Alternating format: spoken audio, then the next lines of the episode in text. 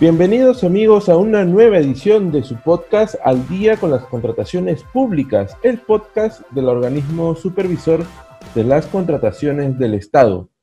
Hoy vamos a conversar sobre la obligación de los funcionarios de subir la información al SEACE, al Sistema Electrónico de Contrataciones del Estado, que es administrado por el OCE.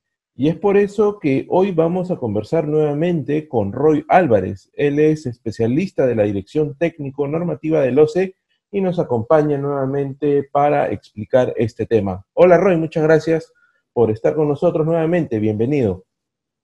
Hola Renzo, ¿cómo estás? Gracias por la invitación. Un saludo para todas las personas que nos escuchan a través de nuestras plataformas virtuales. Bienvenidos al OCE. Vamos a hablar sobre una interesante materia vinculada al registro de información en el SEAS.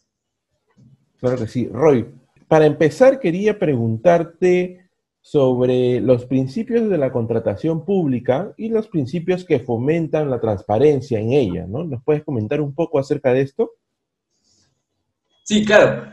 El registro de información en el SEACE se efectúa en el marco de los principios de transparencia y publicidad que rigen las contrataciones públicas. Dicha información es de acceso libre y gratuito a través del CAC, de acuerdo a lo que se establece en la Ley de Contrataciones, regímenes especiales y demás normativa aplicable.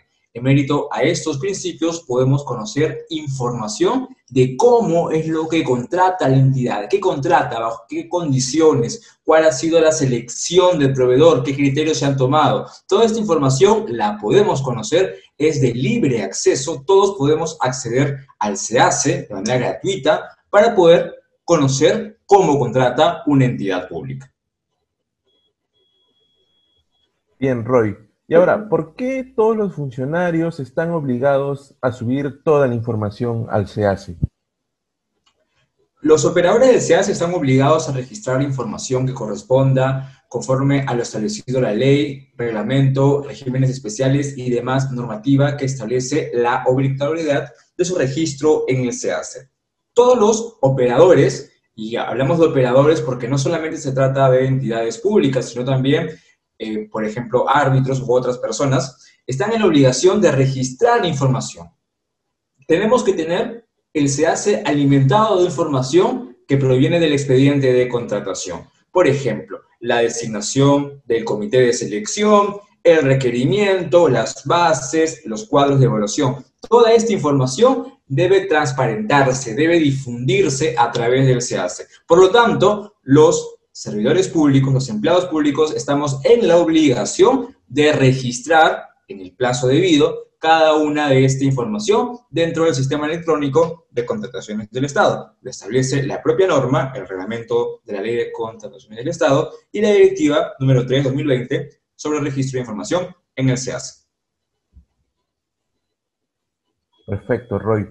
¿Y cuál es el plazo del que disponen los funcionarios para subir la información a la plataforma SEACE?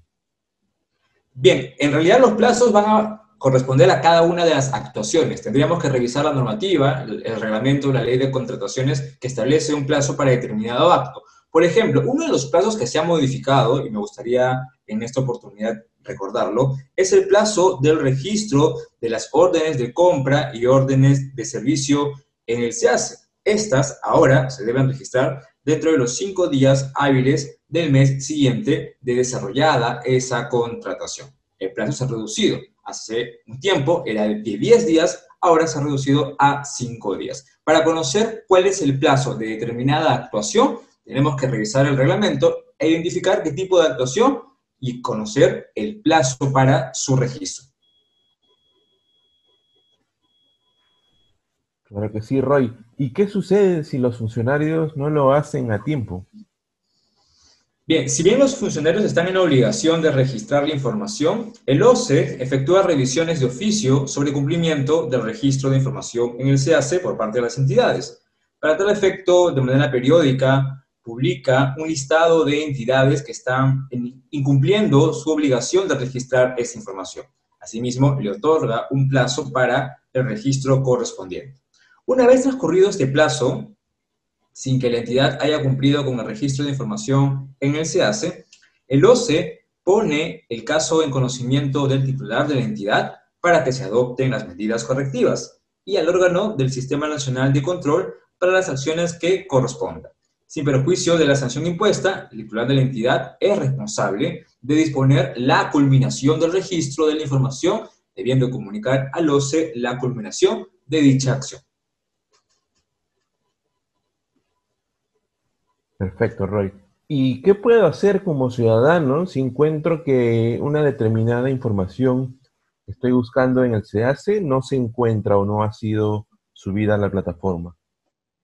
Bien, en primer lugar tendría que hacerlo saber a la propia entidad para recordarle que tiene la obligación de, incluir esta información en el CAC. También podría hacerlo a través del órgano del Sistema Nacional de Control dentro de la entidad o también comunicar al OCE para que dentro de sus facultades pueda combinar a la entidad para que registre esta información.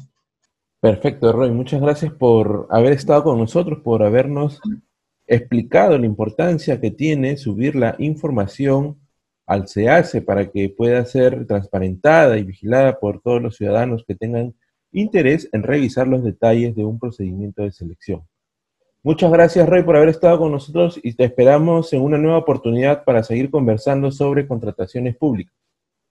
Gracias, Renzo, por la invitación. Es un gusto para mí acompañarlos. Gracias por la oportunidad y un fuerte saludo para todos. Bien, muy bien amigos, eh, llegamos a la parte final del programa. Esto ha sido al día con las contrataciones públicas y hemos desarrollado la obligación que tienen los funcionarios de subir la, información al CAC. Por favor, antes de despedirnos, recordarles como siempre que pueden seguirnos a través de nuestras redes sociales de OCE en Facebook, Twitter, eh, LinkedIn e Instagram. También pueden encontrarnos en YouTube y Spotify. Por favor, de igual forma, eh, revisen nuestro boletín de noticias mensual para que reciban las últimas actualizaciones sobre las contrataciones públicas. Muy bien, nos vemos la próxima semana en una nueva edición de Al día con las contrataciones públicas. Hasta la próxima.